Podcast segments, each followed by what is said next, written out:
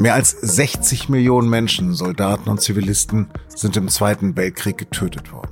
Deutsche haben dieses Menschheitsverbrechen verübt. Für mich ist dies ein 8. Mai wie kein anderer. Das hat Kanzler Scholz in einer Ansprache am Sonntag, dem 8. Mai gesagt, dem 77. Jahrestag des Sieges der Alliierten über Hitlerdeutschland. In Russland wird dieser Tag wegen der Zeitverschiebung am 9. Mai begangen. Am Montag mit einer großen Militärparade auf dem Roten Platz und einer Rede von Wladimir Putin. Was der russische Staatschef dabei gesagt hat, darüber habe ich mit der ehemaligen SZ-Russland-Korrespondentin Sonja Zekri gesprochen. Sie hören auf den Punkt den Nachrichtenpodcast der Süddeutschen Zeitung. Am Mikro ist Lars Langenau. Herzlich willkommen. Strahlender Sonnenschein, nur ein bisschen bedeckt. Vor dem Kreml, vor Lenins Grab, vor hochdekorierten Militärs, letzten Veteranen und dem Patriarchen schließt Putin am Montagvormittag seine Rede ganz patriotisch. Слава нашим доблестным вооруженным силам! За Россию! За победу! Ура! Ruhm unseren Streitkräften für den Sieg. Hurra! Etwa 11.000 auf dem Roten Platz versammelte Soldaten in Paradeuniform antworten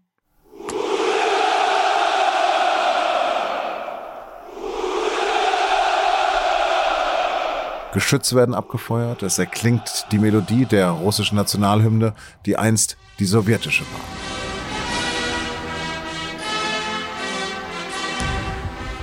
Zuvor hat Putin von den unglaublichen Verlusten im großen Vaterländischen Krieg gesprochen. Erstmals aber spricht er auch von gefallenen Soldaten in der Ukraine, kündigt Hilfen für deren Familien an.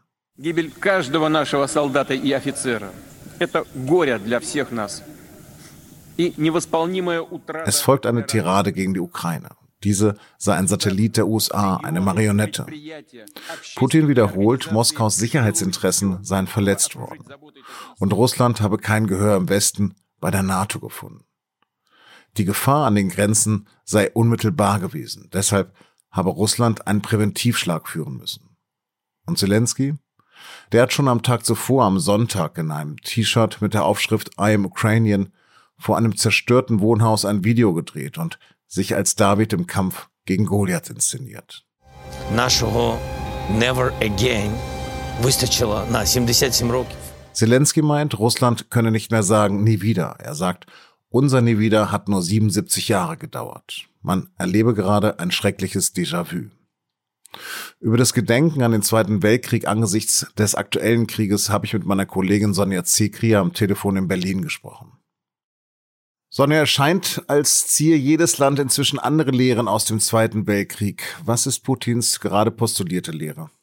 Ja, an diesem 9. Mai muss man ganz klar sagen, dass sich eine Entwicklung in gewisser Weise vollendet, die sich jetzt schon lange abgezeichnet hat. Dieser 9. Mai ist der Tag, an dem das russische Gedenken zur reinen Kriegspropaganda geworden ist. Es geht ähm, nur noch darum, diesen Krieg gegen die Ukraine, den er gerade führt, zu legitimieren als Vollendung des Sieges über Nazi-Deutschland, Nazitum, den Faschismus und den besiegt er gerade in der Ukraine. Also eine absolute Verzerrung und äh, Indienstnahme des Gedenkens. Andererseits hat er die Generalmobilmachung nicht verkündet. Viele hatten das ja erwartet. Hat dich das wiederum mal überrascht? Putin hat ja immer auch ähm, fast schon spielerisch die Erwartungen des Westens, äh, je konkreter sie wurden, umso mehr unterlaufen. Wir erinnern uns daran, wie oft es auch geheißen hat, dass er dann in die Ukraine einmarschiert, ähm, im Dezember, im Januar, im Februar und dann auf einmal hat es doch getan. Also insofern muss man, ist man immer ganz gut beraten, wenn man sehr konkrete Erwartungen an Putin, an eine bestimmte Handlung oder einen bestimmten Tag mit Vorsicht betrachtet. Bleibt denn seine Priorität weiter, wie schon länger spekuliert, die Befreiung in Anführungsstriche des Donbass, da er zumindest einen Erfolg vorweisen kann? Was er zumindest getan hat äh, in seiner Rede, ist, dass er ganz explizit die Kämpfer im Donbass erwähnt hat, also die Milizen, die dort kämpfen und auch die russischen äh, Soldaten.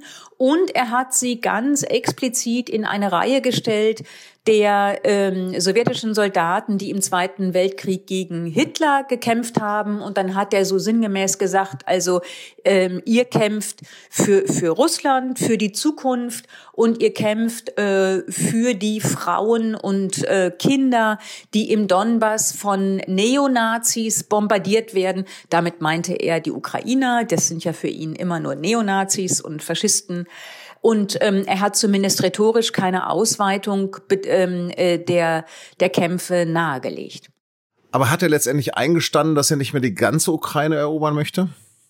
Er konnte ja nicht wirklich irgendeine Art von Sieg vorweisen. Also weder der Donbass ist ganz erobert, ähm, noch diese selbsternannten Volksrepubliken Luhansk und Donetsk ähm, in den Grenzen, die Putin gerne hätte. Ähm, alles das äh, hat ja bis zum 9. Mai nicht geklappt.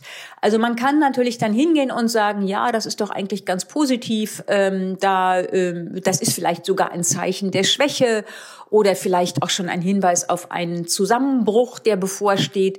Ich würde da keine Prognosen abgeben, ob das jetzt schon ein gutes Zeichen ist, dass er sich möglicherweise da auf den Südosten konzentriert und den Rest in Ruhe lässt. Das tut er ja nicht. Er beschießt weiter ähm, auch Ziele im ganzen Land, in der ganzen Ukraine und insofern ähm, ist da nicht wirklich Entwarnung.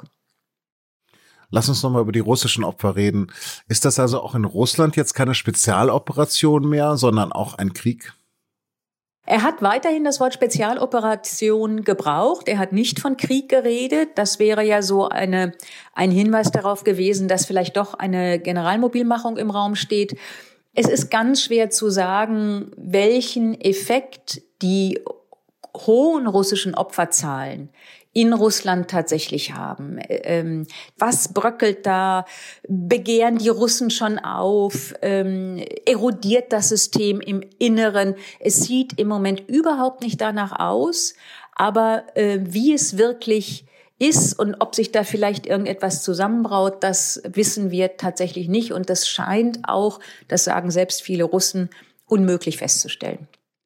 Ich kann mich noch gut an sowjetische Militärparaden erinnern, die denen von heute ähneln. Hat Nationalismus da einfach die kommunistische Idee ersetzt?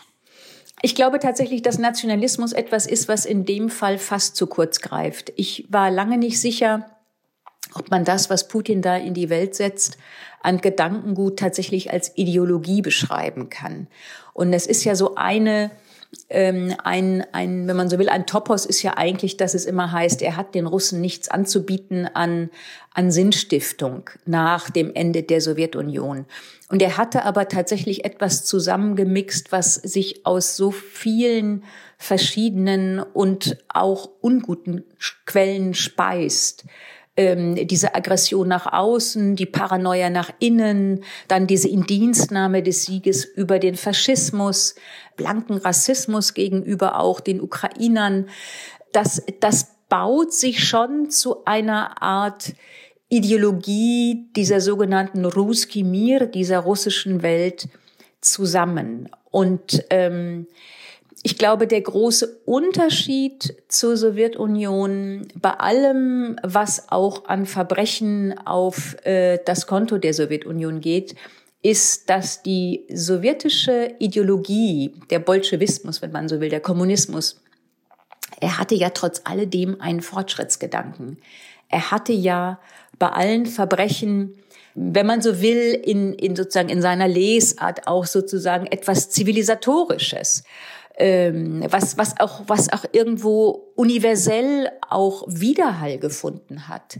Und das alles hat diese, diese russische Welt, diese Ideologie der russischen Welt überhaupt nicht. Es ist eine Welt von Russen für Russen, ähm, die, die eigentlich niemanden braucht und niemanden neben sich hat, die völlig isoliert ist und sinnfällig war eben, dass Russland heute sogar einfach darauf verzichtet hat, ausländische Staatsgäste einzuladen, ähm, um sich auch die Peinlichkeit zu ersparen, dass wahrscheinlich keiner kommt, nicht mal Alexander Lukaschenko aus dem sonst sehr willfährigen Belarus. Sonja, vielen, vielen Dank für das Gespräch. Danke dir. Mit 93,2 Prozent ist Jasmin Fahemi zur Vorsitzenden des Deutschen Gewerkschaftsbundes gewählt worden. Die SPD-Linke ist die erste Frau an der Spitze des DGB. Fahimi war zuvor schon SPD-Generalsekretärin, Staatssekretärin im Arbeitsministerium und Bundestagsabgeordnete. Ihr Bundestagsmandat will sie nun niederlegen. Ihr Vorgänger Rainer Hoffmann war aus Altersgründen nicht mehr angetreten. Nach der Wahl ist vor der Wahl. In Schleswig-Holstein hat die CDU die Landtagswahlen mit 43,4 Prozent und einem Plus von mehr als 11 Prozentpunkten gewonnen.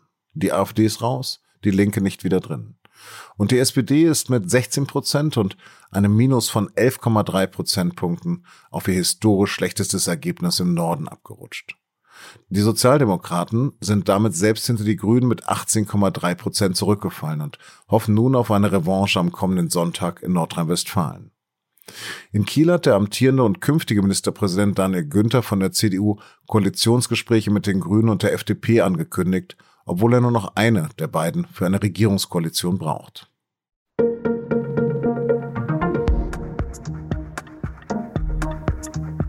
Die Bundesliga-Saison ist fast zu Ende. Borussia Dortmund ist Vizemeister, aber so richtig freut sich beim BVB darüber niemand. Zu groß waren wieder einmal die Schwankungen dieser durchaus talentierten Mannschaft. Das ist das Thema unseres Fußball-Podcasts und nun zum Sport. Und den finden Sie, wie alle unsere Podcasts, unter sz.de-podcast. Redaktionsschluss für Auf dem Punkt war 16 Uhr. Produzierte die Sendung Justin Patchett. Vielen Dank fürs Zuhören und bis morgen.